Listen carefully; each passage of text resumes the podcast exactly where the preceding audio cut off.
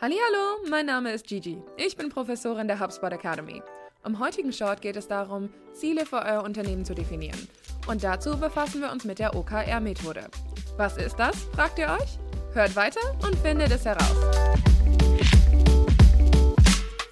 Unternehmensziele helfen Mitarbeitenden von der Führungsetage bis zu einzelnen Teammitgliedern dabei, optimal aufeinander abgestimmt zu arbeiten. Aber wie wählt ihr die richtigen Ziele aus? Dabei kann die sogenannte OKR-Methode helfen. OKR steht für Objectives and Key Results, zu Deutsch in etwa Richtungsvorgaben und Meilensteine, und beschreibt eine Methode zur Zielsetzung, die auf der Definition qualitativer Vorgaben und messbarer Ergebnisse basiert. Die Methode soll Unternehmen dabei helfen, Unternehmensziele, Teamziele und die Ziele individueller Mitarbeitenden aufeinander abzustimmen. Sie geht auf John Doerr, einen US-amerikanischen Manager für Risikokapital, und seinen Mentor Andy Grove zurück und wird in vielen erfolgreichen Unternehmen angewandt. Zu den ersten Unternehmen, die die OKR-Methode eingeführt haben, zählen unter anderem Intel und Google.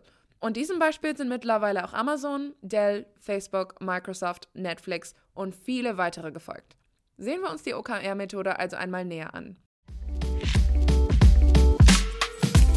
Im ersten Schritt geht es um die Objectives, also die Richtungsvorgaben. Das sind kurze, aussagekräftige Beschreibungen qualitative Ergebnisse eurer Zielsetzung. John Doerr zufolge sollten diese eindeutig formuliert, greifbar, umsetzbar und idealerweise auch hochgesteckt sein. Richtungsvorgaben beschreiben, worauf ihr hinarbeitet, den Sollzustand, den ihr erreichen möchtet. Bei der Wahl der Richtungsvorgaben kann es helfen, sich am Unternehmenszweck zu orientieren. Warum existiert eure Firma? Was wollt ihr erreichen? Welche Probleme löst euer Produkt oder eure Dienstleistung? Achtet außerdem darauf, nicht einfach nur eine Art Checkliste zu erstellen, sondern eure Vorgaben tatsächlich detailliert zu definieren. Im zweiten Schritt legt ihr dann eure Meilensteine fest, also die quantitativen Ergebnisse, anhand derer ihr euren Fortschritt messen und dokumentieren werdet. John Doerr zufolge sind Meilensteine dann effektiv, wenn sie spezifisch, zeitgebunden und ambitioniert, aber realistisch sind vor allem sollten sie aber messbar und verifizierbar sein. Als Meilensteine werden meist drei bis vier konkrete Ergebnisse aufgestellt, die erzielt werden müssen, um eine bestimmte Vorgabe zu erreichen. Klingt ein wenig aufwendig, aber schauen wir uns mal ein Beispiel an. Nehmen wir einmal an, ihr möchtet die Zufriedenheit eurer Kundschaft steigern. Ihr könntet folgende OKRs definieren. Die Richtungsvorgaben, die Kundenzufriedenheit verbessern. Meilenstein 1, Kundenbindungsrate innerhalb von drei Monaten von 70% auf 85% steigern. Meilenstein Nummer 2, den MPS bis zum vierten Quartal auf mindestens 15 erhöhen. Während die Richtungsvergaben langfristig gelten können, beziehen sich die Meilensteine für gewöhnlich nur auf einen bestimmten Zeitraum. Allgemein wird dabei empfohlen, einen Zeitraum von etwa drei Monaten zu wählen. Je nach Unternehmen kann dieser aber auch variieren. Okay, gut, Gigi. Habe ich jetzt verstanden. Aber woher weiß ich, dass ich erfolgreich bin? Ihr könnt den Fortschritt hinsichtlich eurer Meilensteine entweder als numerische oder binäre Werte messen. Numerisch bedeutet in diesem Fall, dass ihr euren Fortschritt als Prozentsatz angibt. Nehmen wir beispielsweise an, ihr habt euch zum Ziel gesetzt, regionsübergreifend eure Kundschaft zu vergrößern. Konkret möchtet ihr dabei innerhalb von drei Monaten 100 neue Kundinnen und Kunden anwerben. Wenn es euch nun gelingt, 70 neue zu gewinnen, habt ihr dieses Ergebnis zu 70 Prozent erzielt. Da die OKR-Methode generell zu hochgesteckten Zielen animiert, ist ein Wert von 60 bis 70 Prozent durchaus erstrebenswert. Wenn ihr eure Ziele immer zu 100% erreicht, bedeutet das wahrscheinlich, dass sie nicht ambitioniert genug sind. Dahinter steckt die Überlegung, dass es strategisch sinnvoll ist, sich selbst wirklich zu fordern, damit euch die Konkurrenz nicht zuvorkommt. Ihr könnt eure Fortschritte aber auch als binäre Werte ausdrücken und Ergebnisse folglich entweder mit 0 oder 1 bewerten. In diesem Fall haltet ihr also fest, ob ihr einen Meilenstein erreicht habt oder eben nicht. Erfolgreich sein oder nicht sein, das ist hier die Frage. Nehmen wir beispielsweise einmal an, euer Ziel besteht darin, die Bekanntheit eurer Einzelhandelsmarke zu steigern. Konkret möchtet ihr dazu im nächsten Quartal eine neue Filiale eröffnen. Falls euch das gelingt, bewertet dieses Ergebnis mit 1.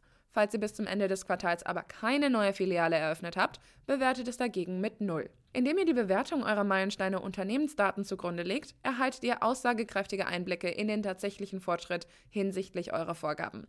Davon ausgehend könnt ihr wiederum bestimmen, ob ihr bereits auf einem guten Weg seid oder eure Strategie vielleicht ein wenig anpassen solltet, um effektiver auf eure Ziele hinzuarbeiten. Unternehmen sollten ihre Zielsetzung auch umfassend auf ihren Unternehmenszweck abstimmen, um ihren Mitarbeitenden eine klare Vision an die Hand zu geben, die ihnen als Orientierungshilfe dienen kann.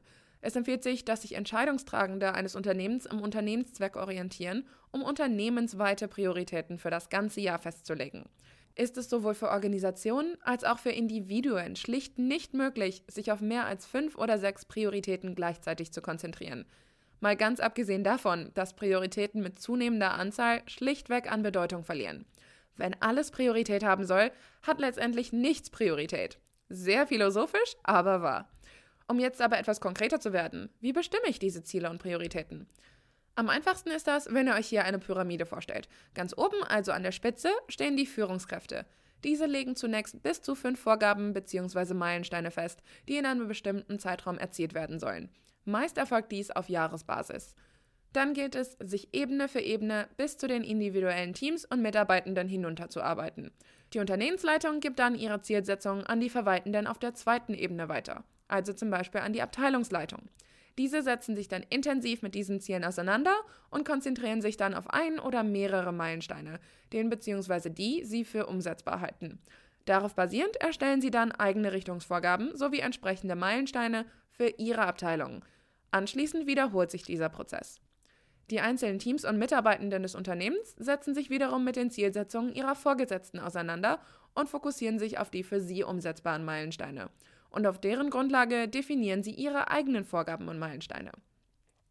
Da sich auf diese Weise alle Ziele aus den zu Beginn festgelegten Unternehmenszielen entwickeln, ist die OKR-Methode eine super Grundlage für eine einheitliche Ausrichtung aller Abteilungen in einem Unternehmen. Da sie alle denselben Ausgangspunkt für ihre eigenen Ziele verwenden, weisen diese automatisch in dieselbe Richtung.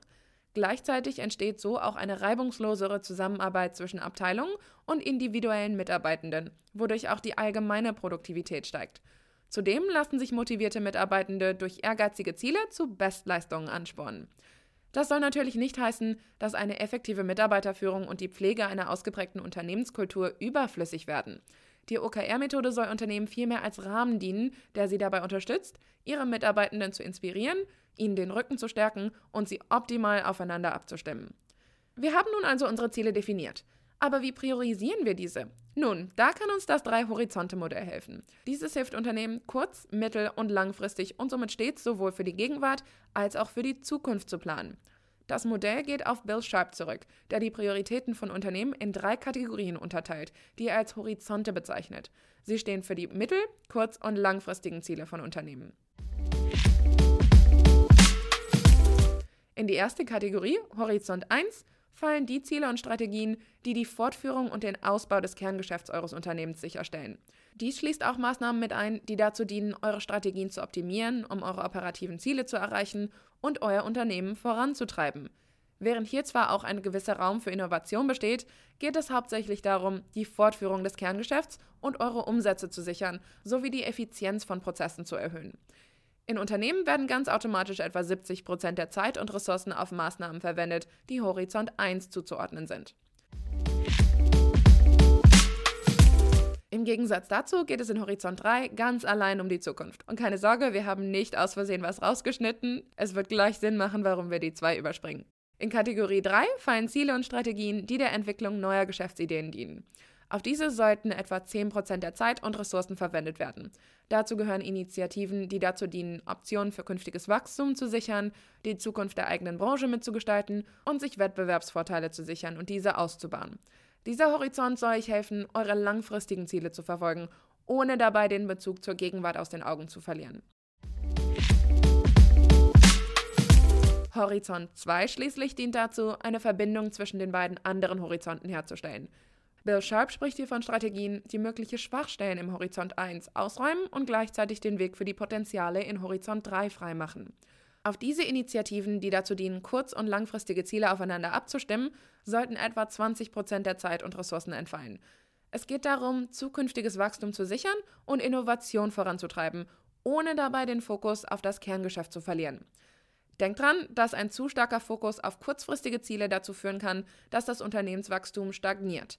Denn so versäumt ihr, langfristig zu planen und das kann euch teuer zu stehen kommen, falls sich eure aktuellen Strategien nicht als zukunftsfähig erweisen sollten. Umgekehrt kann euer Kerngeschäft leiden, wenn ihr euch zu sehr auf die Zukunft versteift. Und das gilt es unbedingt zu vermeiden.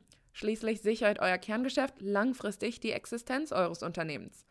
Das Horizontmodell kann euch also dabei helfen, eure Prioritäten richtig zu setzen, sie zu veranschaulichen und eure Ressourcen optimal zu verteilen. Und wenn ihr mehr zu diesem Thema erfahren wollt, schaut euch mal unsere kostenlose Zertifizierung zum Thema Inbound-Methodik in der HubSpot Academy an. Diese ist auch in den Ressourcen verlinkt. Und das war's für heute. Vielen Dank fürs Zuhören und wir hören uns bald wieder.